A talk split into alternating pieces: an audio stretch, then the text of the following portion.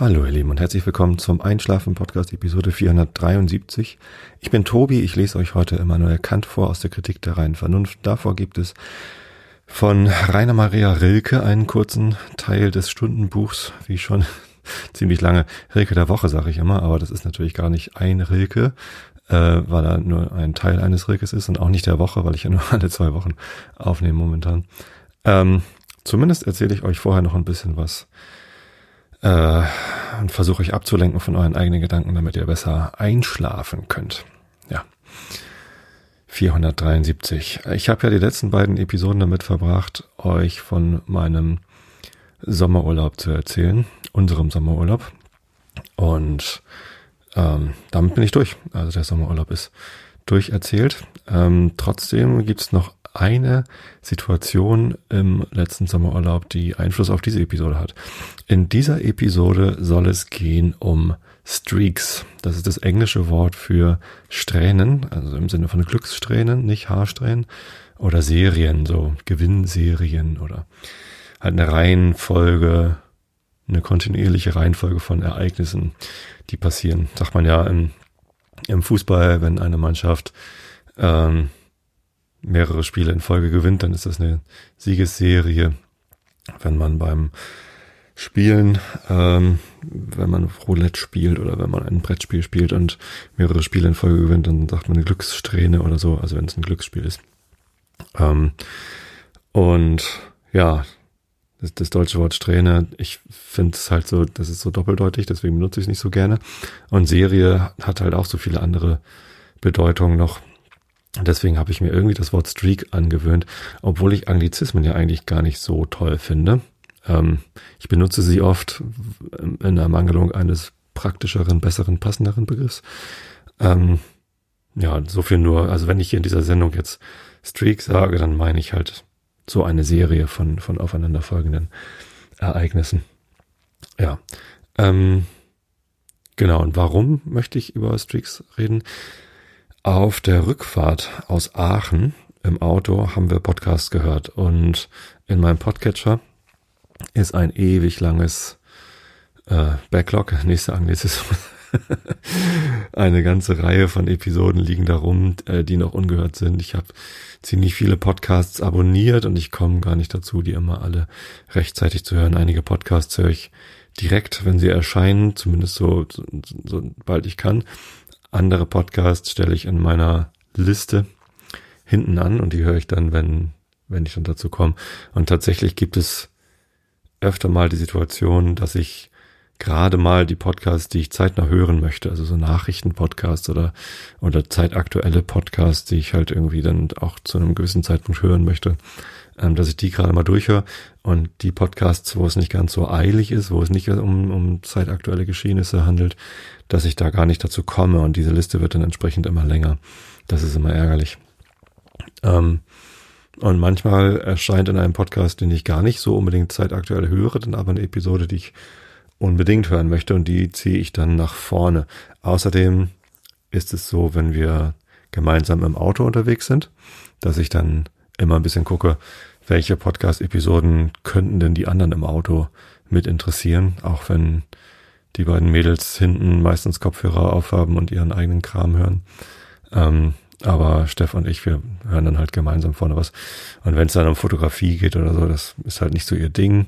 Ähm, und ja, wir haben so ein paar Podcasts, die wir gemeinsam hören. Ähm, aber ich habe halt noch ein paar andere Podcasts, wo ich immer denke, so, vielleicht ist es auch was für sie. Dann mache ich das an. Zumindest haben wir auf dem Rückweg aus Aachen unter anderem die Episode über Streak Running von Fitness mit Mark gehört. Mark Maslow, ein Fitnesscoach aus Hamburg, marathonfitness.de. Ähm, mit dem habe ich auch schon mal eine Episode aufgenommen für die Pappkameraden. Ganz netter Kerl. Und der hat auch irgendwie ähm, ein Buch geschrieben, der hat sich eine eigene Formel ausgedacht, mit der man irgendwie, wenn man, also sein Ziel ist ja, die Leute darin zu unterstützen, nackt gut auszusehen. In seinem Buch hat auch den schönen Titel Looking Good Naked. Ähm, und ja, also ich, ich verfolge das so immer am Rande. Äh, meistens landen seine Episoden hinten in meiner Liste und werden dann entsprechend nie gehört oder sehr, sehr, sehr, sehr, sehr, sehr spät oder ja, sehr selten. Manchmal räume ich diese Liste auch auf und schmeiß halt raus. Ich werde sowieso nie dazu kommen, das zu hören. Dann fliegt das raus. Und manchmal hat er aber auch Episoden in seinem äh, in seiner Veröffentlichungsreihe, die ich dann gleich hören möchte. Und so war das bei dieser Streak Running. Ähm, also Serien laufen. Ähm, da geht's ums tägliche Laufen und ähm, ja, ich bin ja Läufer, ich laufe ja gerne, wisst ihr alle. Äh, ich bin regelmäßiger Jogger. Ich bin 2001 zweimal Marathon gelaufen, weil mein Arzt mir 2017 oder so, 2017, hallo, äh, 1997, 96, 97 habe ich angefangen mit dem Joggen. Äh, mit Christopher damals äh, um die Alster rum hat er mich mal mitgenommen. Damals habe ich noch in Hamburg gewohnt. Und äh, dann bin ich zum Arzt und habe ihn gefragt, hier mit diesen Gelenken, meinst du, Joggen ist eine gute Idee? Und der hat mich dann ausgefragt, was ich denn so bisher so an Sport gemacht habe. Äh, und er meinte dann, du brauchst mal ein, ein Ziel, damit du mal bei irgendwas dabei bleibst, lauf doch mal Marathon. Ja, und so bin ich dann Marathon gelaufen. Ich glaube, der Arzt hatte tatsächlich recht, denn ich brauche immer irgendwie ein Ziel. Ich brauche immer irgendwie irgendwas, was mich motiviert ähm, zu laufen, weil sonst lasse ich es schleifen und das ist nicht nur beim Laufen so, sondern ja, es geht ja letztendlich darum, warum mache ich überhaupt Sport? Ich mache Sport, um ein gewisses Fitnessniveau aufrechtzuerhalten. Ich bin jetzt kein Leistungssportler oder ähm, ja, ich, ich strebe nicht an, nochmal irgendwie irgendwas zu gewinnen oder keine Ahnung was, ähm, sondern mein eigentliches Ziel ist es halt, gesund zu bleiben, möglichst lange.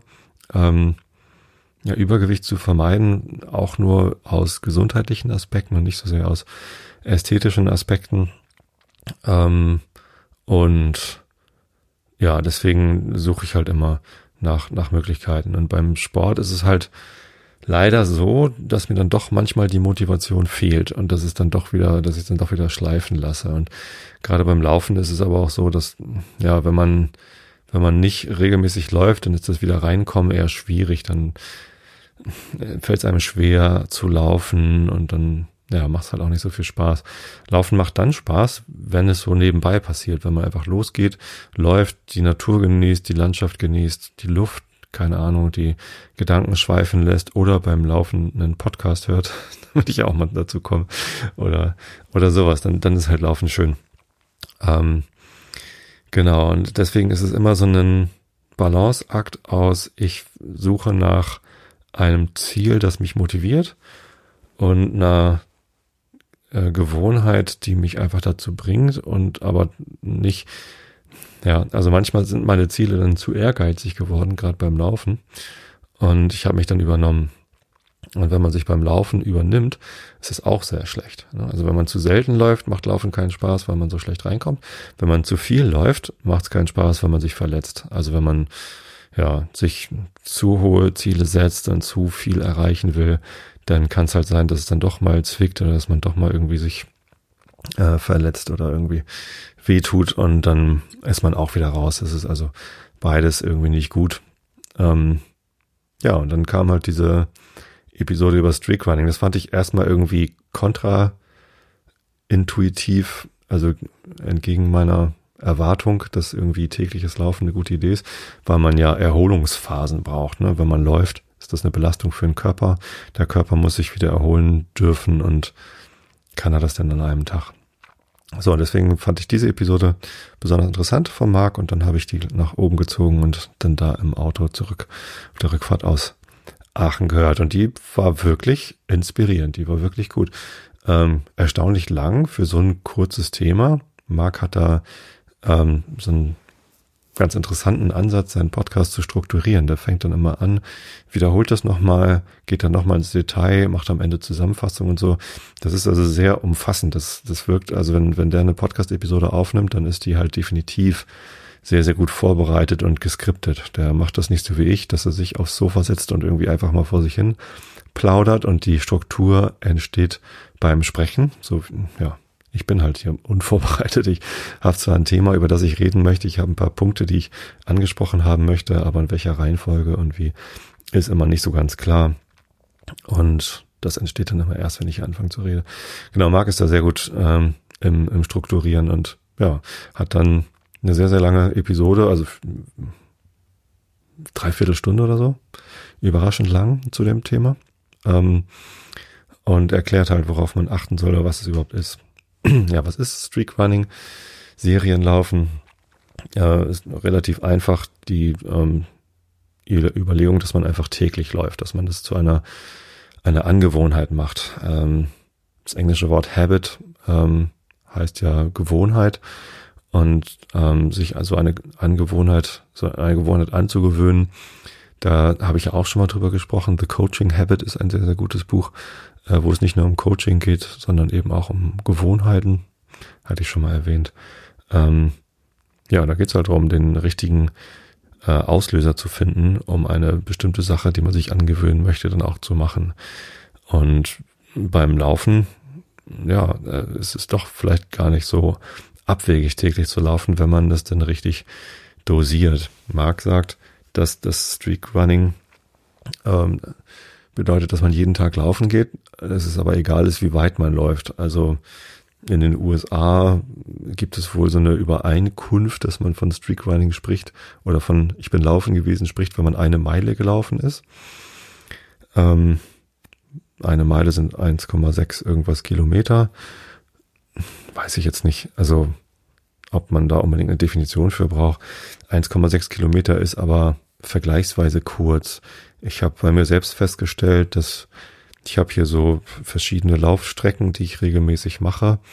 Und die kürzeste war bisher immer vier Kilometer. Das ist ja einmal in Karkensdorf Richtung Spratze raus, durch den Moorweg, Lohbergenweg zurück. Und bis ich dann wieder hier bin, sind das ungefähr vier Kilometer. Und da hatte ich schon immer das Gefühl, das ist aber ganz schön kurz. Das sind irgendwie dann so 20 Minuten, 25 Minuten, je nachdem, wie schnell ich laufe. Und das fühlte sich immer nach Schummeln an. Für mich ist immer zehn Kilometer so die Strecke. Da fühle ich mich so, als sei ich gelaufen. Das ist, fühlt sich gerechtfertigt an, dass ich dann erschöpft bin und so. Und als Marc jetzt gesagt hat, eine Meile reicht. Bei ihm ist das einmal um Block. Bei mir ist es dann die kurze Strecke hier durch den Wald. Es ist tatsächlich zufällig ungefähr eine Meile, wo wir manchmal spazieren gehen. Ähm, das ist sehr, sehr kurz. So, aber wenn man halt täglich läuft und dann die Strecken ein bisschen variiert, mal weiter, mal kürzer, mal schneller, mal langsamer, vielleicht reicht das ja. Ähm, man muss genau wie bei der Umstellung, die ich vor fünf Jahren gemacht habe, aufs Barfußlaufen, muss man beim Streakrunning auch aufpassen, dass man nicht annimmt, ja, ich bin ja schon Jogger, ich mache jetzt einfach mal hier ähm, genauso weiter wie vorher, also jeden Tag jetzt zehn Kilometer, sondern da muss man eben sich an diese neue Art, den Sport auszuüben, erstmal gewöhnen. Beim Barfußlaufen war es halt sehr, sehr wichtig, mit sehr kurzen Strecken anzufangen, um die neu belastete Muskulatur nicht gleich, also beim, beim Barfußlaufen geht's halt viel stärker auf die Waden als beim normalen Laufen, sag ich mal, mit, mit, mit Laufschuhen, die eine, eine Dämpfung und eine Sprengung haben. Ähm, da kann man halt auf der Ferse aufkommen. Beim Barfußlaufen kommt man mit dem Vorfuß auf oder an der Seite und ähm, das ist eine ganz andere muskuläre Belastung. Deswegen muss man sich da rantasten. Ich habe da mehrere Monate mich rangetastet ans Barfußlaufen und jetzt laufe ich halt nur noch barfuß. Aber es, das hatte mir damals geholfen, wieder einen langsameren Zugang zum Laufen, einen nicht mehr so kompetitiven Zugang zum Laufen zu kriegen. Und ähm, genau das Gleiche ist jetzt mit dem Streakrunning passiert. Also um es vorwegzunehmen, ich habe, als wir dann zu Hause waren, vom äh, von der Autofahrt bin ich fast umgehend, habe ich meine Laufschuhe angezogen und bin äh, laufen gegangen. Und seitdem jeden Tag. Das war ähm, Anfang August und jetzt sind mehr als vier Wochen vergangen und ich bin jeden Tag laufen gewesen. Äh, also so sehr hat mich Marks Podcast-Episode inspiriert. Und ähm, das hat eine ähnliche Sache mit mir gemacht wie damals der Umstieg aus Barfußlaufen, nur nicht ganz so intensiv. Ich habe jetzt nicht monatelang mich umgestellt aufs Streakrunning, sondern ähm, ja, es, ich bin auch jetzt schon wieder zehn Kilometer gelaufen. Ich bin noch nicht wieder Halbmarathon gelaufen, so wie ich es noch im Frühjahr gemacht habe. Ähm, aber ich habe jetzt nicht mehr so unbedingt das Gefühl, dass ich das nicht könnte. Als ich angefangen habe, ich weiß gar nicht, wie viel ich am ersten Tag gelaufen bin, wahrscheinlich vier Kilometer, weil ich halt den ganzen Tag im Auto gesessen hatte oder so. Ähm, und dann die Folgetage, seitdem bin ich dann immer morgens gelaufen. Meistens bin ich morgens gelaufen. Und wenn man am Vortag gelaufen war, ähm, dann am nächsten Morgen aufzustehen und erstmal laufen zu gehen, das merke ich dann schon in den Muskeln. Also die sind dann, ich habe dann keinen Muskelkater oder so, aber ich war halt erschöpft. Und die ersten zwei Wochen habe ich mich echt gefragt, wie soll ich jemals wieder zehn Kilometer laufen? Ich bin dann wirklich immer nur die eine Meile oder mal zwei Kilometer gelaufen, je nachdem, welche Strecke ich hier durchs Dorf genommen habe. Ähm, und das war schon so, dass ich mich dann anfangs überwinden musste. Aber irgendwann, so nach zwei Wochen, habe ich dann gemerkt, so, ja, es ist eigentlich doch, fühlt sich gut an, Beine fühlen sich gut an, alles ist irgendwie in Ordnung. Ähm, und dann, weiß nicht, nach drei Wochen bin ich dann, glaube ich, das erste Mal wieder zehn Kilometer gelaufen. Einmal über den Brunsberg und, äh, also elf, zwölf Kilometer sind das dann. Und ja, es hat sich, hat sich sehr gut angefühlt. Ähm, die Folgetage nach diesem 10 Kilometer Lauf waren dann halt wieder nur Mai, nur in Anführungsstrichen eine Meile. Ähm, tatsächlich zählte das dann für mich aber auch schon wieder aus als Erholung. Also wenn ich sonst gesagt habe, so ich bin jetzt irgendwie, habe einen anstrengenden Lauf gehabt, ich, mein Körper braucht Erholung, bin ich halt tagelang nicht gelaufen, mehrere Tage. Jetzt mache ich es so, dass ich dann halt tagelang nur eine kurze Strecke laufe und langsam. Also wenn ich langsam eine Meile laufe, dann ist das tatsächlich eher Erholung als Anstrengung. Ähm, wenn ich schnell eine Meile laufe, dann ist das natürlich auch anstrengend, dann merke ich das auch, aber dann ist die Meile ja auch schnell zu Ende. Ähm, und ich glaube, es ist mittlerweile tatsächlich eine Gewohnheit geworden. Also ich kann es mir gut vorstellen, das noch eine ganze Weile aufrecht zu erhalten. Insbesondere, weil es nicht mehr so viel Zeitaufwand ist. Also bisher war Laufen für mich immer doch eine ganze Menge Zeitaufwand. Da musste ich mich dann erstmal überwinden und entscheiden und meine Sachen zusammensammeln und den Brustgurt suchen und nochmal irgendwie ein Glas Wasser trinken und in mich gehen und ne, weil die die zwölf Kilometer Strecke über den Bohnsberg, das ist halt schon eine Anstrengung. Da muss ich überlegen, laufe ich jetzt schnell, also versuche ich eine einen schnellen Lauf zu machen mit einem hohen Puls oder mache ich einen langsamen Lauf oder laufe ich langsam los und dann gibt es da so ein Segment, so ein Garmin-Segment, den Berg hoch, also Berg, Brunsberg ist halt irgendwie 170 Meter hoch.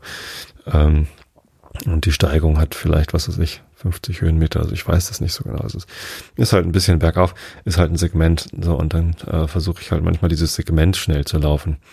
Ähm, Ne, und dann muss man sich darauf vorbereiten, was mache ich denn jetzt eigentlich? Und äh, dann ist man am Ende doch zwei Stunden beschäftigt, weil wenn man dann gelaufen ist, äh, muss man erstmal wieder runterkommen, Puls runterkriegen, aufhören zu schwitzen und dann duschen und also ja, wenn ich wenn ich die 10 Kilometer Strecke laufen wollte, musste ich mir halt irgendwie anderthalb bis zwei Stunden Zeit einplanen. Und jetzt äh, für dieses tägliche Laufen sind es halt zehn Minuten. Und das ist ein großer Unterschied, weil zehn Minuten hat man immer mal über. Da stehe ich halt zehn Minuten früher auf. Das ist was anderes als zwei Stunden früher aufzustehen, ähm, um die Zeit zu haben, zum Laufen zu gehen. Ähm, ich denke nicht großartig nach, welche Hose, welches Trikot, was ich jetzt genau anziehe, sondern ich schmeiß halt irgendwas an meinen Körper und wenn ich dann irgendwie zu warm oder so kalt angezogen bin, ja egal, ich bin ja gleich wieder zu Hause. Ähm, ich ziehe jetzt eh täglich die gleichen Laufschuhe an ähm, das sind so Morel äh, Trail Glove. Ähm, die haben so ein bisschen, also das sind ja Barfuß Natural Running Schuhe. Ähm, die sind ganz gut, weil die eine etwas festere Sohle haben, äh, so dass man auch irgendwie sowohl Asphalt als auch Wald irgendwie alles gut laufen kann, ohne äh, dass das weh tut. Ich habe auch noch Natural Running Schuhe, Vapor Glove von Morel heißen die.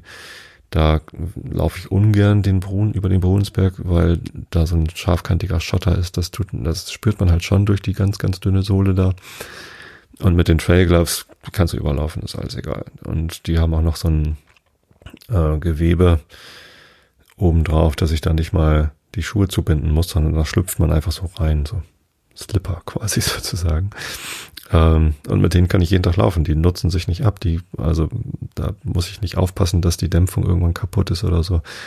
Sondern das geht halt einfach. Da springe ich rein, dann gehe ich zehn Minuten laufen und dann gehe ich duschen. Duschen gehe ich sowieso jeden Morgen.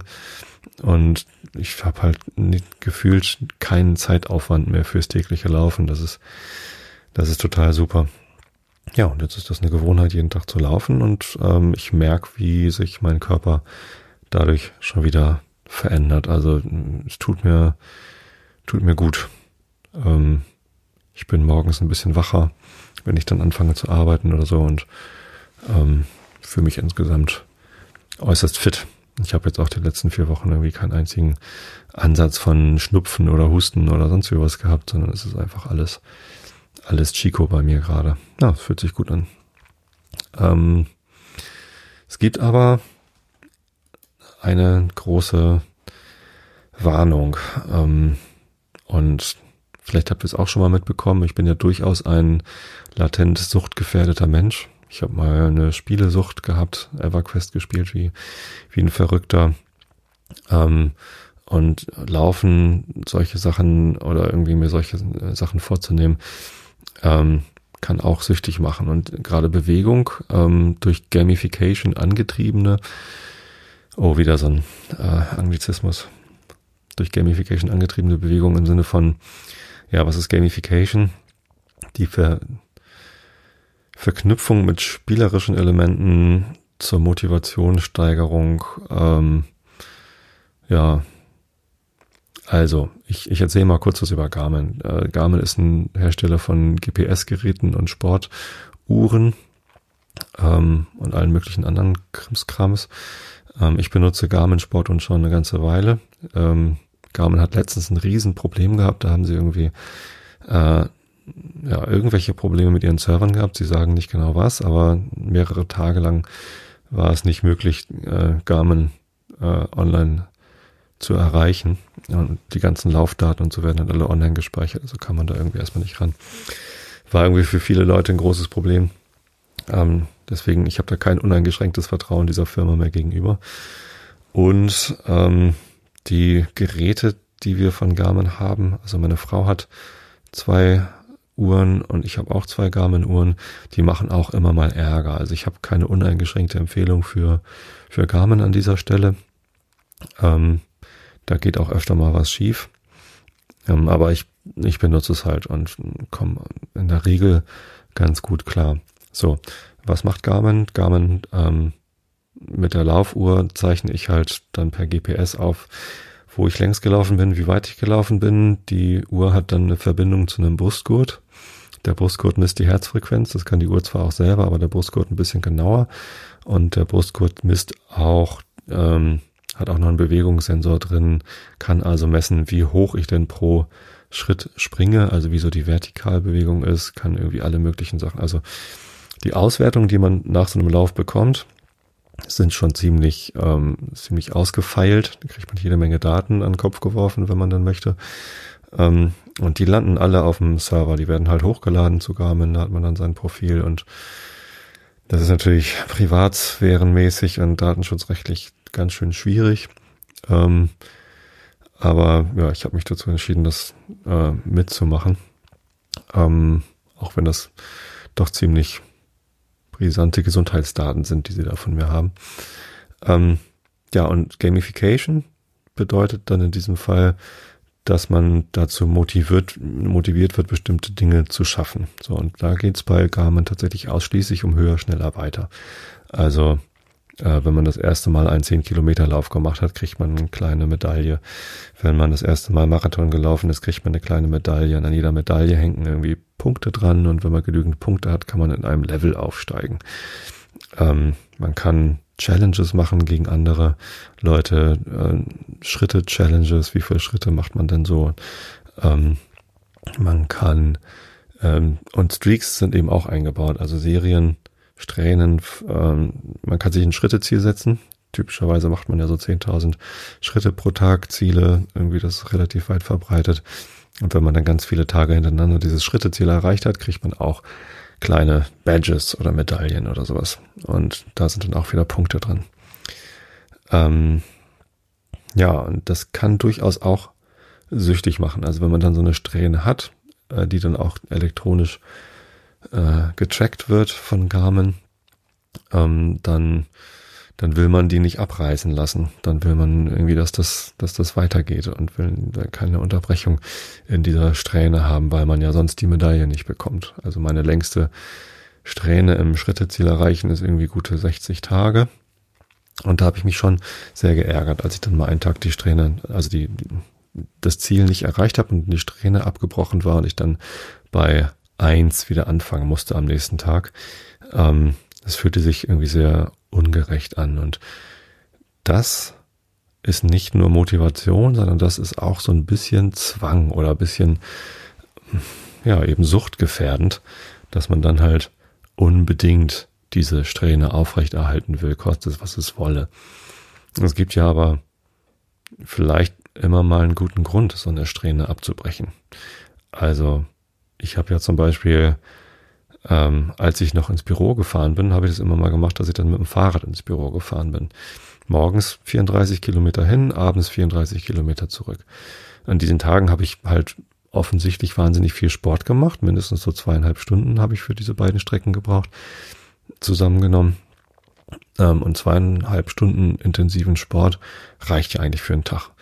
An so einem Tag brauche ich nicht unbedingt noch 10.000 Schritte zu machen, um ausreichend auf meine Gesundheit und auf meine Bewegung geachtet zu haben. Und das ist tatsächlich an solchen Tagen passiert. Da habe ich dann halt auf dem Fahrrad gesessen, habe halt nicht mehr die Schritte zum Büro gehabt und zurück. Und dann habe ich halt nicht 10.000 Schritte geschafft an so einem Tag.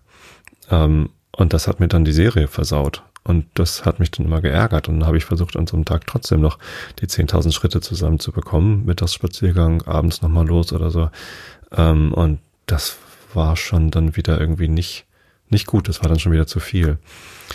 Ähm, ja, und ähnlich beim, beim Meditieren übrigens. Ich mache ja Headspace und da versuche ich auch eine Serie aufrecht zu erhalten, weil Headspace ja auch immer jeden Tag nach dem Meditieren sagt, wie viele Minuten ich insgesamt schon meditiert habe. Das ist ganz gut, das steigt halt einfach immer nur an.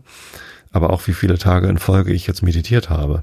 Da bin ich im Moment bei 320 oder so. Also schon relativ weit ins Jahr. Im Moment ist da mein Ziel, dann mal ein Jahr lang jeden Tag meditiert zu haben. Aber auch da gibt es dann Gelegenheiten, wo es halt einfach nicht passt, wo man irgendwie diese zehn Minuten Meditation gerade nicht findet, weil irgendwelche äußeren Umstände das gerade nicht zulassen oder weil man es einfach vergessen hat oder sonst wie was. Ähm, bei 10.000 Schritten kann es ja auch sein, dass man krank ist und einfach keine 10.000 Schritte schafft. Ja, hm. Und wenn man sich dann aber mehr darüber ärgert, diese Strähne abreißen zu lassen oder wenn man dann auch noch dafür bestraft wird von dem System, das man benutzt, um diese Strähne zu messen, das kann dann demotivierend wirken. Und deswegen habe ich mich letztens mit einem Freund drüber unterhalten, mit Fried, den, mit dem ich ja zu Schulzeiten waren wir allerbeste Freunde und ähm, wir haben immer noch latent leider irgendwie viel zu selten, aber alle paar Monate telefonieren wir mal. Ähm, und ähm, da haben uns dann auch, da habe ich dann über Streakrunning beim letzten Telefonat erzählt und, und er fand es dann total spannend, weil er sich auch gerade sehr viele Gedanken gemacht hat über eben diese Strähnen. Ähm, und er hatte sich auch sehr darüber geärgert, dass er für irgendwas, wo er eine Strähne abgebrochen hat, dann bestraft worden ist von dem System. Und das ist tatsächlich meiner Ansicht nach auch ähm, total hinderlich. Denn worum geht's denn? Es geht doch am Ende geht's darum, dass man durch diese spielerischen Elemente, Gamification, Strähnen messen, irgendwie tägliches Ziel erreichen, dass man motiviert wird, eine Gewohnheit aufrechtzuerhalten oder sich anzueignen. Gesunde Gewohnheiten. Und ja, 10.000 Schritte am Tag zu machen ist sicherlich gesund. Täglich meditieren ist sicherlich hilfreich für den Kopf. Ähm, sich dafür aber verrückt zu machen und sich zu ärgern, wenn man es nicht erreicht, ist sicherlich nicht hilfreich, sondern ähm, es ist, kann ja trotzdem eine Gewohnheit sein. Und ich finde, wenn man, wenn man eine Gewohnheit etabliert hat und sie dann vielleicht mal auslässt, dann kommt es doch viel mehr darauf an, habe ich hinterher diese Gewohnheit immer noch oder ist sie dann weg? Also wenn ich mir vorstelle, ich habe jetzt 320 Tage am Stück jeden Tag meditiert. Wenn ich jetzt mal einen Tag auslassen würde, weil es, weiß ich nicht, aus welchem Grund auch immer, vielleicht habe ich es einfach vergessen. Und der Zähler wieder auf Null zurückgesetzt wird und ich am nächsten Tag eine Eins sehe, ähm, vielleicht bin ich dann motiviert, nochmal wieder ein Jahr zu probieren. Wahrscheinlicher aber ärgere ich mich so sehr, dass ich dann sage, jetzt ist auch egal, jetzt lasse ich es halt öfter mal schleifen. Ähm, und genau, also die größere Frage ist, komme ich wieder zurück in den Rhythmus? Ist es jetzt eine Gewohnheit und ich mache es einfach trotzdem, auch wenn diese Serie einmal unterbrochen ist oder nicht? Und da wünsche ich mir eigentlich Systeme, die es nicht nur verspielerischen, ist das ein Wort, äh, die nicht nur durch Gamification versuchen, mit Medaillen zu locken, mit Strähnen zu locken, sondern da wünsche ich mir eigentlich eine Unterstützung. Die muss nicht mal elektronisch sein oder äh, online oder sonst wie was, sondern kann ich auch mit einem Kalender machen oder in meinem Kopf, die mich dafür belohnt, wenn ich gerade, wenn ich die Gewohnheit dann mal auslasse oder verletze, danach wieder weitermache. Ich glaube sogar, dass das noch stärker belohnt werden müsste, als äh, wenn ich es einfach durchgezogen hätte. Also klar, ein Jahr lang jeden Tag meditieren ist bestimmt gut. So, aber wenn ich nach 300 Tagen einen Tag aussetze und danach dann aber weitermache und weiter jeden Tag meditiere, dann ist das, glaube ich, sogar noch hilfreicher, weil ich gelernt habe, ja, es ist nicht schlimm, wenn man mal einen Tag aussetzt. Es ist nicht schlimm, wenn man die Strähne unterbricht, solange ich hinterher wieder weitermache. Und das sollte eigentlich besonders belohnt werden, meiner Ansicht nach. Ähm, und da habe ich noch nichts gefunden, was das tatsächlich irgendwie programmatisch unterstützt. Ich habe jetzt ein bisschen mich schlau gemacht. Also bei Garmin wird man halt nicht wirklich bestraft, aber da werden die Strähnen halt einfach zurückgesetzt und dann kriegt man eben keine Medaille. Ähm, bei Headspace habe ich das schon gesehen, dass man eben halt, weiß nicht, da wird man nicht großartig belohnt, da ist nicht so viel Gamification dabei, aber da wird halt einfach der Zähler zurückgesetzt.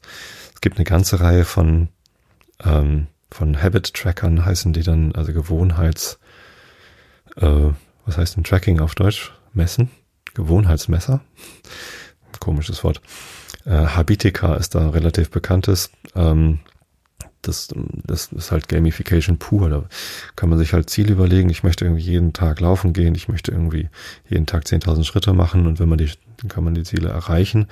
Und dann ist da so ein Spiel mit eingebaut. Also Massively Multiplayer Online Roleplaying Game, äh, dass man dann auch irgendwelche Schwerter bekommt mit tollen Stats, wenn man irgendwie ein bestimmtes Ziel erreicht hat oder so.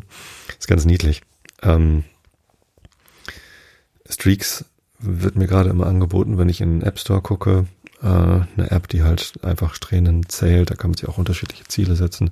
Hat immerhin den Vorteil, dass man nicht nur tägliche Ziele setzen kann, sondern auch, ich möchte mindestens dreimal pro Woche etwas gemacht haben oder so. Ne? Und das, das kann man ja machen, dass man sich das Ziel dann so setzt, dass man es auf jeden Fall irgendwie erreichen kann. Ähm, wenn ich jetzt sagen würde, ich möchte mindestens dreimal die Woche gelaufen sein. Ich laufe aber eigentlich täglich. Und ähm, wenn ich es dann mal aussetze, ähm, weil ich gerade irgendwie ein paar Tage krank bin oder so, dann kann ich dieses, diese Strähne trotzdem aufrecht erhalten, ohne geschummelt zu haben. Aber ich habe irgendwie das Gefühl, das ist es irgendwie auch nicht. Das ist ja auch dann wieder nur Schummeln oder Ausnutzen des Systems. Bei Garmin gibt's übrigens außerdem noch eine, ähm, eine einigermaßen sinnvolle Unterstützung im Laufen. Also bei meiner neuesten Garmin-Uhr zumindest, gab es früher auch noch nicht. Ähm, die, das ist quasi so ein Erholungsratgeber, der mit eingebaut ist, der einem dann sagt, äh, du solltest jetzt mindestens so und so viele Stunden dich erholen. Ähm, was sagt sie denn im Moment, wenn ich hier auf meiner Uhr nachgucke, dann sagt sie, mach mal, äh, wo steht's denn? Irgendwo steht's immer. Da. Ich bin über den Zielen. 17 Stunden Erholung, normal trainieren steht da drunter. Ich soll mich 17 Stunden erholen. Wahrscheinlich, weil ich eben laufen war. Gestern habe ich mal wieder versucht, einen etwas längeren Lauf zu machen. Äh, in schnell, also 10 Kilometer in schnell. Ich, mein, mein definiertes Ziel, Lebensziel ist es ja, bis ich mindestens 75 Jahre alt bin, äh, jeden Monat mindestens einmal 10 Kilometer gelaufen sein zu können, ohne dabei tot umzufallen. Ähm, also diese zehn Kilometer einmal im Monat ist halt schon irgendwie ein Maßstab für mich. Bin ich fit, bin ich gesund. Ähm, und das möchte ich mir möglichst lange erhalten. So, deswegen versuche ich halt einmal im Monat zehn Kilometer tatsächlich zu laufen. Ähm, um zu messen, bin ich gerade noch gesund genug. Ich bin jetzt 45 Jahre alt. Äh, 30 Jahre habe ich also noch vor mir, 30 mal 12. Ähm, 360 10 Kilometer Läufe habe ich also noch vor mir. Hoffentlich mehr. Also ich ähm, laufe jetzt nicht nur einmal im Monat 10 Kilometer, das kommt schon in der Regel häufiger vor, jetzt mit Streakrunning vielleicht ein bisschen seltener als sonst, keine Ahnung. Ähm, und ja, mein Ehrgeiz, äh, diese zehn Kilometer dann auch schneller zu laufen, versuche ich halt gerade durch Streakrunning wieder mal zu brechen. Trotzdem kommt es halt immer mal, dass ich dann Lust habe, ach, probierst du mal äh, diese zehn Kilometer in einer in einer schnelleren Zeit zu laufen als normal. Ich will jetzt gar nicht sagen, wo, weil letztendlich geht's geht's darum nicht. Es geht um Bewegung, es geht um, um Gesundheit. Es geht nicht darum, irgendwelche Geschwindigkeitsrekorde aufzustellen. Es geht auch eigentlich nicht um die Strecke. Also wenn ihr jetzt hier gerade zuhört und denkt, oh, zehn Kilometer ist aber weit, das schaffe ich ja niemals, ist egal. Ich habe letztens einen Bericht von einem Streakrunner gehört, der halt jeden Tag dann irgendwie 10 bis 20 Kilometer gelaufen ist. Ja, schön, aber das wäre mir mir persönlich viel zu viel Zeitaufwand und ähm, ist halt so, ein, so eine Extremsituation und das kann man schaffen, das könnte ich auch schaffen. Ich habe mich aber dagegen entschieden, das zu schaffen, sondern ich laufe halt täglich, aber versuche halt irgendwie, ja, ab und zu mal eine längere Strecke einzubauen und in der Regel dann aber eine Meile oder zwei zu laufen. Genau, und äh, worauf ich gerade aber hinaus wollte, ist dass dieses ähm, dieser Erholungsratgeber, ähm, der sagt mir nicht nur, wie lange ich denn jetzt Pause machen sollte, sondern der misst auch die unterschiedlichen Intensitäten, mit denen ich gelaufen bin und sagt mir dann, in den letzten vier Wochen hast du in Summe so und so viel Zeit in, oder so und so viel Aufwand in, in die, in diese Intensität, also im Sinne von Herzfrequenzbereich, ne, also mein Maximalpuls ist irgendwas bei 180, 186 habe ich glaube ich das letzte Mal gemessen, als ich meinen Maximalpuls ermittelt habe oder 185. Und aus dem Maximalpuls kann man irgendwie sich so Pulsfrequenzbereiche ähm, rausrechnen, in denen man bestimmte Belastungsstufen hat. Also ähm, da geht's dann letztendlich um das Herantasten an die Laktatschwelle, ab welchem Bereich wird die Energiegewinnung im Körper vornehmlich ähm, anaerob äh, passieren. Also es gibt ja aerobe ähm, Energiegewinnung im Körper und anaerobe. Ähm, aerobe ach, das geht jetzt ein bisschen zu weit. Letztendlich äh, gibt es halt so unterschiedliche Intensitätsstufen. Intensitätsstufe 1 ist halt so ein ganz leichter Lauf. Intensitätsstufe 2 ist, wenn ich dann halt schon irgendwie merke, dass ich laufe ähm, und irgendwie mich ein bisschen anstrenge. Intensitätsstufe 3, ich weiß gar nicht genau, wie es aufgeteilt ist, oder da, ne, ab, ich glaube, Intensitätsstufe 4 ist dann schon im anaeroben Bereich. Das ist halt, äh, wenn ich ähm, wenn ich halt deutlich über die Laktatschwelle hinausgehe und ähm, das halt nicht mehr irgendwie, ja, nicht mehr nachhaltig laufen kann sozusagen. Äh, und Intensitätsstufe 5 ist halt alles dann darüber noch. Dann, da sollte man dann vielleicht nicht, nicht ganz so häufig hin. Ähm, genau, und das, der schlüsselt das auf, wie viel, wie, Zeit, wie viel Zeit habe ich in äh, Stufe 2 und wie viel in 3 verbracht und sagt halt, mach's mal ein bisschen ausgewogener. Meistens habe ich einen höheren Fokus auf die leichte Belastung und verbringe da dann irgendwie viel Zeit. Im Moment ist mein, mein Ausschlag ein bisschen mehr auf äh, den, den mittleren Bereich. Äh, Orange, nicht weil ich Orange so gern mag, sondern weil ich halt gestern 10 Kilometer in ein bisschen schneller gelaufen bin. Ähm, und also ich merke dann, wenn ich halt kontinuierlich ein bisschen Gas gebe, ein bisschen irgendwie mich anstrenge, jetzt schnell zu laufen, dann komme ich halt in so einen Pulsbereich um die 150, 145 bis 152 oder so. Ähm, und das ist halt dann schon die, die orangene Belastungsstufe. Ähm, und ja, immerhin sagt Garmin mir, lauf doch, mach doch mal wieder einen ruhigeren Lauf, erhol dich doch mal wieder und so. Und äh, das finde ich, finde ich schon mal ganz gut. Äh, was Garmin nicht macht, ist, ja doch, genau, über diesen Erholungs äh, Dingsbums Ratgeber sagt er halt so, äh, mach doch mal einen Tag Pause oder konzentriere dich doch mal auf gesunde Ernährung oder Entspannung. Auch ganz gut. Ähm, aber andererseits, auf der anderen Seite wird man dann wieder in Anführungsstrichen bestraft, weil man vielleicht sein Schritteziel dann nicht erreicht. Ja, und das ist durchaus durchaus eine Gefahr. Also ich habe das bei mir beim, beim ähm, Meditieren gemerkt, dass ich manchmal irgendwie abends ins Bett gegangen bin und mir dann doch eingefallen ist, huch, ich habe ja heute noch gar nicht meditiert und dann setze ich mich halt doch nochmal hin und meditiere nochmal zehn Minuten. Ähm, und ja, war das jetzt krampfhaft? Nein, ich habe dann halt trotzdem normal meditiert und mich dann auch gefreut, dass ich die, die Strähne aufrechterhalten hat. Aber wäre es denn schlimm gewesen, wenn ich es nicht gemacht hätte? Wahrscheinlich nicht. Also wahrscheinlich hätte ich dann da doch am nächsten Tag einfach weitergemacht. Aber der Zähler wäre halt zurückgesetzt gewesen. Das hätte mich dann doch wieder geärgert. Und dieses Ärgern, das ist, das ist irgendwie eine Gefahr. Das ist dieses süchtig machende, was dann doch wieder da drüber steht und wo man irgendwie echt aufpassen muss, dass man sich davon nicht verrückt machen lässt. Ja, fände ich toll, wenn diese ganzen Anbieter, die ich da nutze, Headspace und Garmin und wie sie alle heißen, bei Strava bin ich jetzt auch noch. Meine Firma hat letztens irgendwie so einen virtuellen äh, gemeinsamen Lauf gemacht. Tatsächlich gemeinsam laufen ging halt nicht wegen Corona. Und dann haben sie gesagt, dann machen wir jetzt alle mal auf Strava irgendwie und posten unseren Lauf in der und der Gruppe. Ähm, habe ich, und da habe ich dann halt mal meinen Garmin-Account mit Strava verbunden. Das heißt, alle meine hochsensiblen privaten Gesundheitsdaten, die bei Garmin sind, sind jetzt auch noch bei Strava. ja, ähm, sollen sie die halt haben, meine Güte. Bei äh, beim RKI landen die übrigens auch. Ich benutze diese Datenspende-App vom RKI.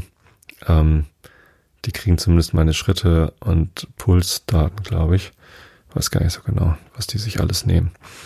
Ähm, und ich weiß nicht genau, was sie damit machen. Ich glaube, die wollen halt rausfinden, wie, ob man anhand der Fitnesszustände der Leute in einer bestimmten Region irgendwie messen oder voraussehen kann, ob gerade irgendwo ein Corona-Ausbruch ist oder nicht. Wäre ganz cool, wenn, wenn diese ganzen Daten auch mal für was Sinnvolles benutzt werden könnten. Ja. Ähm, ja, genau. Also das fehlt noch und wie gesagt, Fried, mein, mein Kumpel, der versucht da gerade ein bisschen was zu äh, sich auszudenken, wie man das dann ganz gut machen könnte.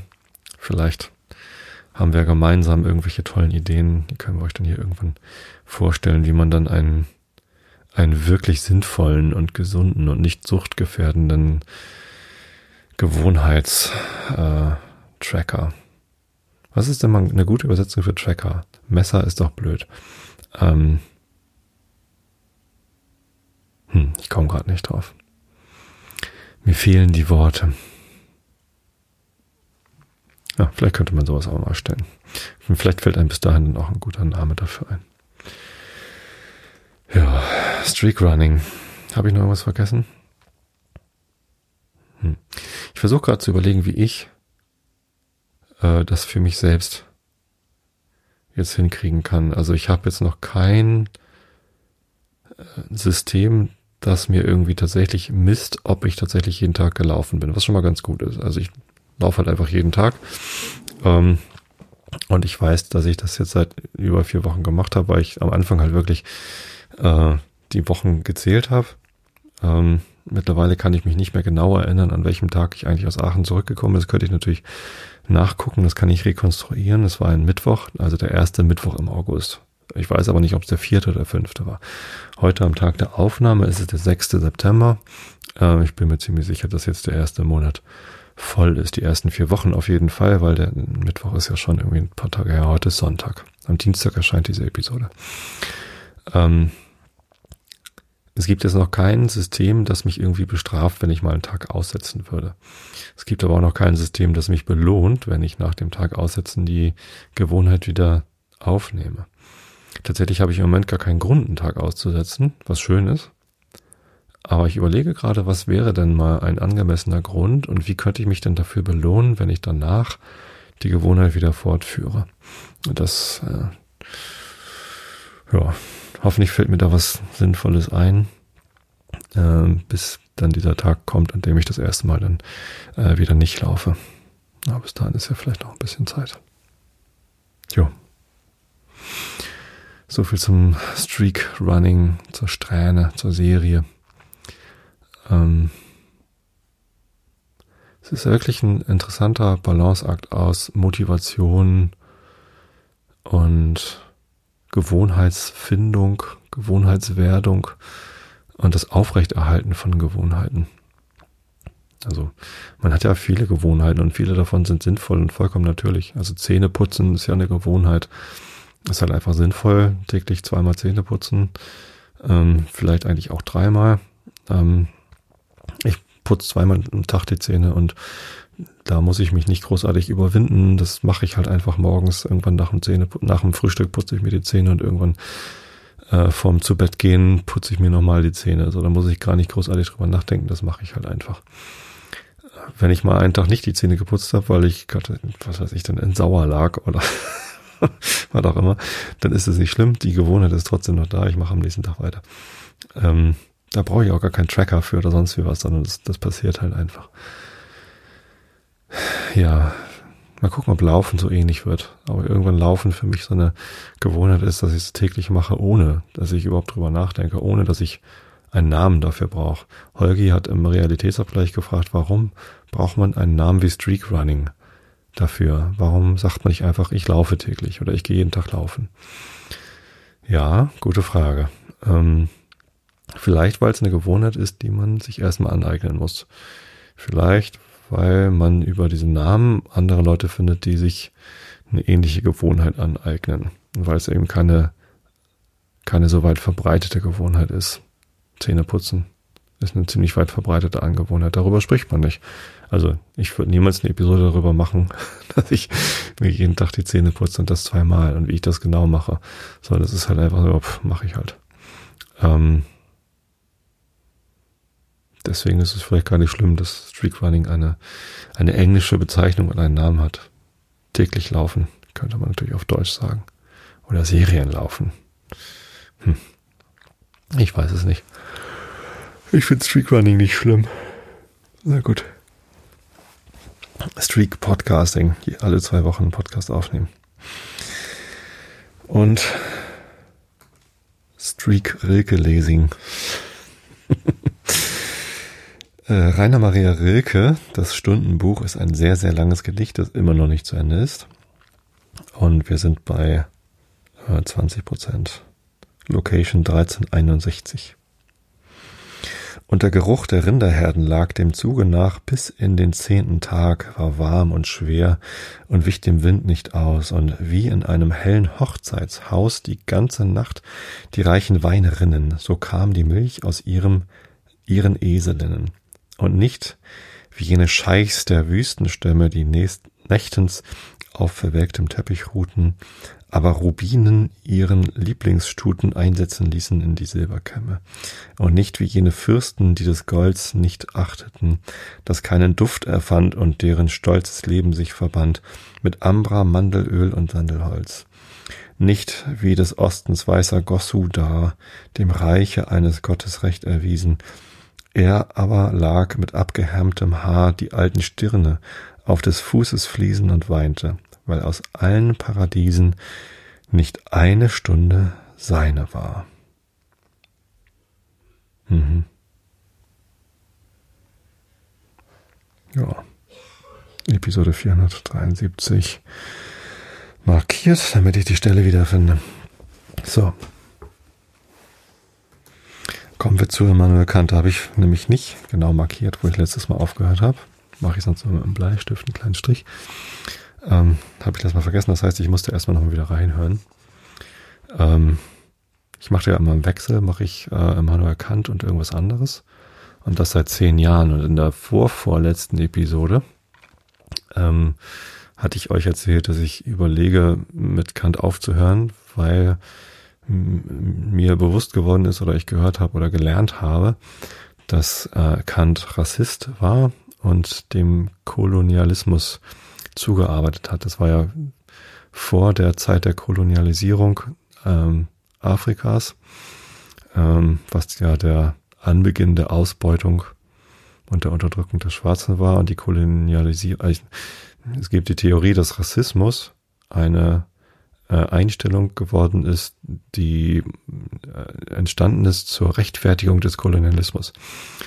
Also sprich, äh, man hat sich den Rassismus zurechtgelegt um für sich selbst rechtfertigen zu können, warum man eigentlich ähm, afrikanische Länder ausbeutet und schwarze Menschen ähm, ja, erniedrigt und, und ausnutzt und unterdrückt. Ähm, und ja, Kant hat dem quasi zugearbeitet und ist jetzt nicht einer der Gründerväter des Rassismus. Weiß ich nicht, ob man das so sagen würde. Aber es gibt durchaus rassistische ähm, Aussagen und, und Schriften von ihm. Die Kritik der reinen Vernunft gehört nicht dazu, soweit ich jetzt gekommen bin. Und ich bin ja irgendwie fast durch den zweiten Band durch. Ähm, trotzdem muss man sich damit natürlich beschäftigen. Ich habe dann auch überlegt, ob ich damit aufhöre. Habe mich ähm, dagegen entschieden. Ich werde dieses Buch zu Ende vorlesen. Ähm, auch wenn es mir nicht ganz leicht gefallen ist, diese Entscheidung zu fallen, weil ich natürlich Rassisten in diesem Podcast kein Gehör geben will. So, warum lese ich da trotzdem weiter? Ähm, ist eine schwierige Abwägung. Also am Ende hat in, in der Zeit, in der Kant gelebt hat, wahrscheinlich irgendwie jeder rassistisch äh, gedacht oder rassistische Sachen gesagt. Ähm, ich habe letztens gehört, dass sogar Hannah Arendt was Rassistisches gesagt haben sollte. Das war natürlich lange nach Kant. Ähm, aber ähm, es gibt halt irgendwie doch sehr, sehr viele Leute in der Zeit, die, äh, die diesen Horizont noch nicht gehabt haben. Für mich ist das eine Erinnerung daran, erstens, äh, wie gut wir es heute haben, diesen Horizont erweitert zu haben, dass wir äh, mehr darüber gelernt haben, ähm, was für Menschen es auf der Welt gibt. Kant wusste, glaube ich, einfach nichts über Afrika. So, woher auch? Er war, glaube ich, nie da. Ähm, er wusste wahrscheinlich nichts über Schwarze, weil er nie welche kennengelernt hat. Ähm, und hat sich dann halt irgendwelche Sachen zusammengereimt. Das natürlich, macht ihn nicht zu einem netten Menschen. Das rechtfertigt seinen Rassismus nicht. Das erklärt es aber vielleicht, wie es irgendwie dazu kommt. Heutzutage haben wir andere Kommunikationswege. Es ist viel leichter, etwas zu lernen über die Welt, als es damals war. Und mir, mir dessen bewusst zu sein, ähm, das fühlt sich gut an, dass ich jetzt weiß, okay, heute haben wir andere Möglichkeiten. Heute ist es viel leichter, mit schwarzen Menschen in Kontakt zu treten als damals, weil es halt einfach ähm, leichter ist, irgendwie in Kontakt zu treten, weltweit. Äh, und sei es über Twitter. Ähm, und das ist schön. So, das ist ein, ein Kontrast zu damals auf jeden Fall.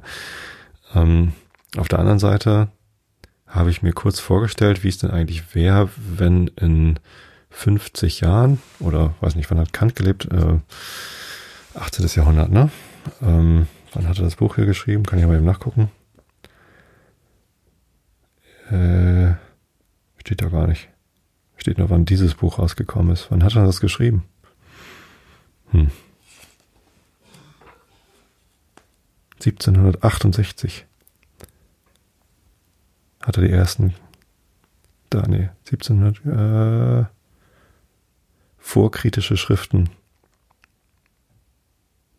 Naja, irgendwann im 18. Jahrhundert. Ähm, also 250 Jahre zurück.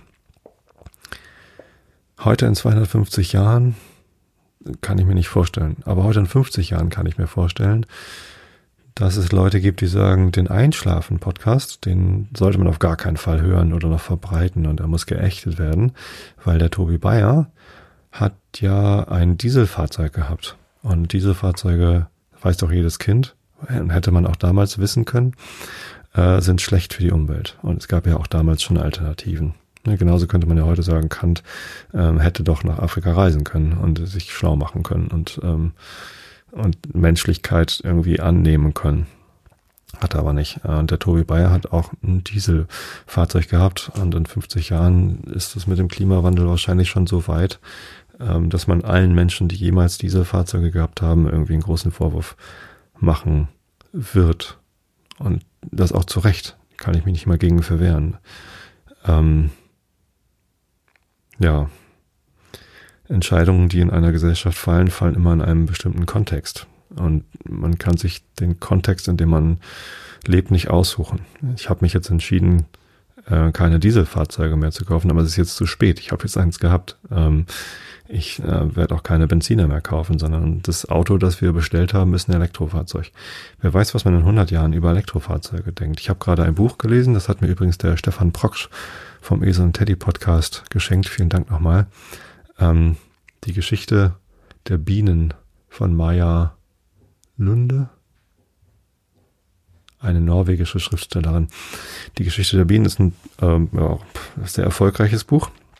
Ich hatte davon auch schon mal gehört und als ich das letzte Mal, ich glaube im Realitätsvergleich oder hier im Einschlag, ich weiß gar nicht, ob der hier zuhört, der Stefan. Hallo Stefan, schöne Grüße.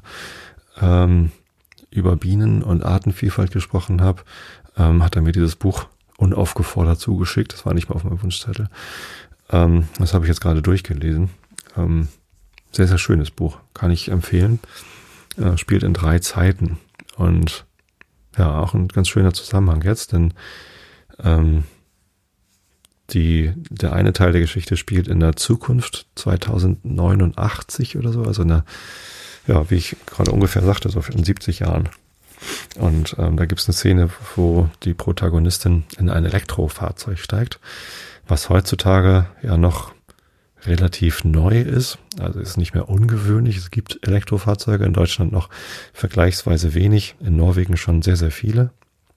Ähm, und ja, also ich kann die Male, in denen ich mit einem Elektrofahrzeug gefahren bin, noch an, an beiden Händen abzählen, so ungefähr. Also mitgefahren bin ich ein paar Mal. Selbst gefahren bin ich auch ein paar Mal. Also BMW i3 bin ich äh, in Hamburg ein paar Mal gefahren über DriveNow, kann man sich die ausleihen. Ich habe mal einen Tag Testfahrt mit einer ähm, Zoe gemacht. Ähm, war leider zu klein für mich, also ich passte mit meinen langen Geräten nicht rein. Sonst hätte ich mir eine Zoe gekauft. Ähm, ja, so. Und äh, aus der Sicht der, ähm, der Protagonistin in diesem Buch ist es aber auch eine veraltete Technologie. Also irgendwann werden auch Elektrofahrzeuge ähm, eine im, im Nachhinein betrachtet alberne Entwicklung gewesen sein.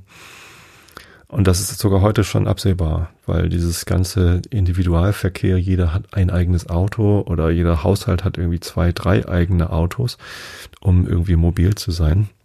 Das ist ja eigentlich kompletter Wahnsinn, weil die meisten Autos eben doch irgendwie, also im Schnitt steht ein Auto pro Tag 95 Prozent der Zeit rum und wird nicht bewegt. Und das ist also eigentlich kein Gewinn an Mobilität, sondern eine Belastung der Immobilität, weil das Ding halt einfach rumsteht und im Weg ist und Ressourcen verbraucht. Ähm, ich hoffe, uns fällt irgendwann mal was Geschickteres ein, dass nicht jeder Mensch so viele, also dass es nicht so viele Autos geben muss, sondern dass man vielleicht mehr mitgenommen wird. Ich träume immer noch von so einer Mitfahr-App, wo man wirklich, also die wirklich weit verbreitet ist und wo wirklich jeder einfach das benutzt und wo, wo Autos, Autofahrer vielleicht auch dazu motiviert werden. Zur Not durch Gamification und Krönchen, dass sie ähm, andere Leute mitnehmen. Ähm, natürlich nicht einfach per Daumen und per Anhalter, das wäre ja viel zu einfach. Ist aber auch ein bisschen zu unsicher. Also ich glaube nicht, dass ich das erlauben würde, dass meine zwölfjährige Tochter sich mit dem Daumen ähm, an die Straße stellt und bei irgendwelchen Leuten ins Auto steigt. Aber wenn das per App ginge und ich genau wüsste, bei wem sie denn ins Auto steigt, ähm, und, und sie auch vor allem, also bei Minderjährigen wäre es vielleicht total sinnvoll, dass äh, Erziehungsberechtigte da Einblick drin haben, wo denn äh, das Kind eingestiegen ist. Und man da vielleicht auch sagen möchte, bei dem möchte ich bitte nie wieder einsteigen, weil der hat mir einen Ausschnitt geguckt oder so. Keine Ahnung, also es ist alles nicht ganz problemfrei, die Überlegung, aber letztendlich fahren genügend viele Autos rum und ich möchte eigentlich gar nicht auch noch rumfahren, sondern ich möchte eigentlich mitfahren. So, wenn dann natürlich keiner mehr fährt, äh, irgendwann muss dann doch wieder einer losfahren, damit man irgendwie zum Einkaufen kommt.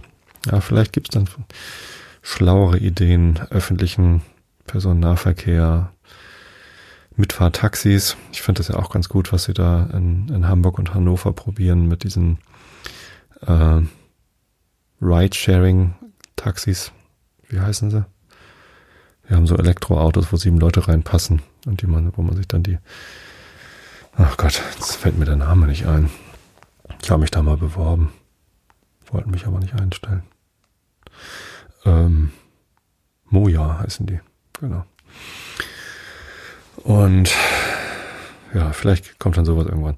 Ja, also lang ausgeholt, um zu sagen, äh, auch unsere Taten, auch unsere Einstellungen, auch unsere Handlungen und auch unsere Aussagen werden irgendwann auf einem ganz anderen Prüfstein stehen, als, als sie es heute tun. Damals ist Kant anscheinend nicht dafür an Pranger gestellt worden, dass er rassistische Sachen gesagt und geschrieben hat. Ähm, ich werde heute auch nicht für alles an den Pranger gestellt, wofür ich wahrscheinlich in 70 Jahren an den Pranger gestellt werden könnte. Und nicht nur das, was ich heute schon weiß mit Dieselfahrzeug und Kaminofen und Feinstaub und was weiß ich nicht alles, was ich, wo ich schon heute weiß, ähm, dass ich falsche Entscheidungen getroffen habe, die ich heute vielleicht anders treffen würde, äh, sondern Dinge, von denen ich heute noch gar nicht weiß, dass sie in 70 Jahren anders beurteilt werden, weil man wieder was Neues gelernt hat, weil man wieder weitergekommen ist in der Zivilisation. Und dass ich jetzt Kant weiter vorlese, ähm, ist vielleicht auch einfach eine Erinnerung daran, dass die, dass die Gesellschaft weiterkommt. Ich will damit Kant nicht irgendwie freisprechen von aller Schuld, der er sich niemals bewusst gewesen ist. Ähm, ich will auf gar keinen Fall ähm, Rassismus verbreiten. Das ist vollkommen klar. Das wisst ihr alle, dass ich ähm, dem sehr kritisch gegenüberstehe. Ähm, wenn ich überhaupt eine Message, eigentlich wollte ich damit gar keine Message rüberbringen, dass ich Kant vorlese. Ich, als ich vor zehn Jahren damit angefangen habe, Immanuel Kant vorzulesen, ähm, war das halt einfach ein Philosophiebuch, was in meinem Regal stand. Und mir war halt nicht bewusst, dass er Rassist war. Wenn ich darüber nachgedacht hätte, wenn ich geforscht hätte, wäre ich wahrscheinlich drauf gekommen, aber ich bin überhaupt nicht auf die Idee gekommen, sondern es war halt ein Denker. Ähm, und ja, jetzt durch das, was ich gelernt habe, dass er Rassist ist, wenn ich überhaupt eine Message rüberbringen will, dann vielleicht die, dass sich ähm, Zivilisation weiterentwickelt, dass man ähm, neue Dinge erkennt, dass man nicht immer dabei bleiben muss, was denn Stand des Wissens ist. Ähm, und das möchte ich vielleicht sogar ein bisschen zelebrieren. Wir kommen weiter als Gesellschaft, als Zivilisation, lernen wir Dinge dazu. Und wir wissen jetzt Dinge und wir können uns verhalten, so wie Kant sich nicht verhalten konnte, weil er sie nicht wusste, weil er sie nicht erfahren konnte. Und das ist schön. Das ist gut, dass wir als Gesellschaft weiterkommen. Ähm, es gibt überhaupt keinen. Es gibt natürlich viele Gründe, Kant jetzt nicht vorzulesen, aber es gibt für mich jetzt mehr Gründe, dieses Buch zu Ende vorzulesen, was ich jetzt schon seit zehn Jahren versuche vorzulesen, ähm, als das abzubrechen. Es wäre zwar ein tolles Signal, das zu machen, gegen Rassismus vielleicht sogar, ähm, aber ob es wirklich äh, den Antirassismus weiterbringt, dass ich jetzt aufhöre, Kant vorzubringen, das wage ich wirklich zu bezweifeln. Wahrscheinlich diese, diese Gedanken, die ich hier mit euch teile, die sind wahrscheinlich ein stärkeres Signal, als wenn ich jetzt aufhören würde, Kant vorzulesen. Hoffe ich zumindest. Lest das Buch von Noah So, Deutschland schwarz-weiß. Das habe ich jetzt schon ein paar Mal empfohlen. Äh, und jetzt bin ich schon ein paar Wochen damit fertig, das zu lesen. Ähm, und es beeindruckt und beschäftigt mich immer noch. Ja. Und jetzt aber lese ich euch erstmal noch meiner Kant vor. Die Kritik der reinen Vernunft. Ähm, habe ich jetzt gesagt, bevor ich die Kapitelmarke gesetzt habe. Ähm, Immanuel Kant, die Kritik der reinen Vernunft. Teil 2, also Band 2, wir sind auf Seite B 709. Augen zu und zugehört. Die Vernunft kann aber diese systematische Einheit nicht anders denken, als dass sie ihrer Idee zugleich einen Gegenstand gibt, der aber durch keinen durch keine Erfahrung gegeben werden kann, denn Erfahrung gibt niemals ein Beispiel vollkommener systematischer Einheit. Dieses Vernunftwesen ens rationis ratiocinatae ist nun zwar eine bloße Idee und wird also nicht schlechthin und an sich selbst als etwas Wirkliches angenommen, sondern nur problematisch zum Grunde gelegt, weil wir es durch keine Verstandesbegriffe erreichen können, um alle Verknüpfungen der Dinge den Sinnen der Sinnenwelt so anzusehen, als ob sie in diesem Vernunftwesen ihren Grund hätten, lediglich aber in der Absicht, um darauf die systematische Einheit zu gründen, die der Vernunft unentbehrlich, der empirischen Verstandeserkenntnis aber auf alle Weise beförderlich und ihr gleichwohl niemals hinderlich sein kann. Man verkenne zugleich die Bedeutung dieser Idee, wenn man sie für die Behauptung oder auch nur die Voraussetzung einer wirklichen Sache hält, welcher man den Grund der systematischen Weltverfassung zuzuschreiben gedächte. Vielmehr lässt es gänzlich unausgemacht, was der unseren Begriffen sich entziehende Grund derselben an sich für Beschaffenheit habe und setzet sich nun nur eine Idee zum Gesichtspunkte, aus welchem einzig und allein man jene der Vernunft so wesentliche und dem Verstande so heilsame Einheit verbreiten kann. Mit einem Worte, dieses transzendentale Ding ist bloß das Schema jenes regulativen Prinzips, wodurch die Vernunft, so viel an ihr ist, systematische Einheit über alle Erfahrungen verbreitet. Das erste Objekt einer solchen Idee bin ich selbst, bloß als denkende Natur, Seele betrachtet.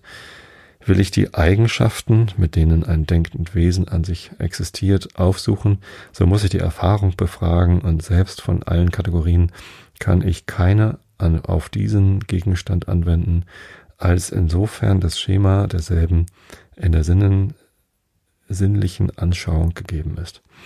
Hiermit gelange ich aber niemals zu einer systematischen Einheit aller Erscheinungen des inneren Sinnes. Statt des Erfahrungsbegriffs also von dem, was die Seele wirklich ist, der uns nicht weit führen kann, nimmt die Vernunft den Begriff der empirischen Einheit allen Denk alles Denkens und macht dadurch, dass sie diese Einheit unbedingt und ursprünglich denkt, aus demselben einen Vernunftbegriff, Idee von einer einfachen Substanz, die an sich selbst unwandelbar, persönlich identisch mit anderen wirklichen Dingen außer ihr in Gemeinschaft stehe, mit einem Worte, von einer einfachen, selbstständigen Intelligenz.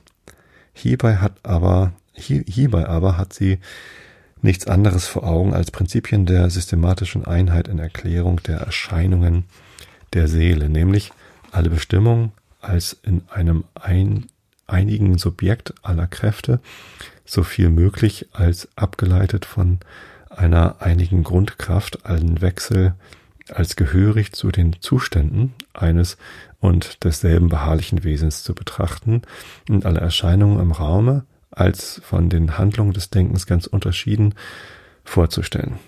Jene Einfachheit der Substanz und so weiter sollte nur das Schema zu diesem regulativen Prinzip sein und wird nicht vorausgesetzt, als sei sie der wirkliche Grund der Seeleneigenschaften.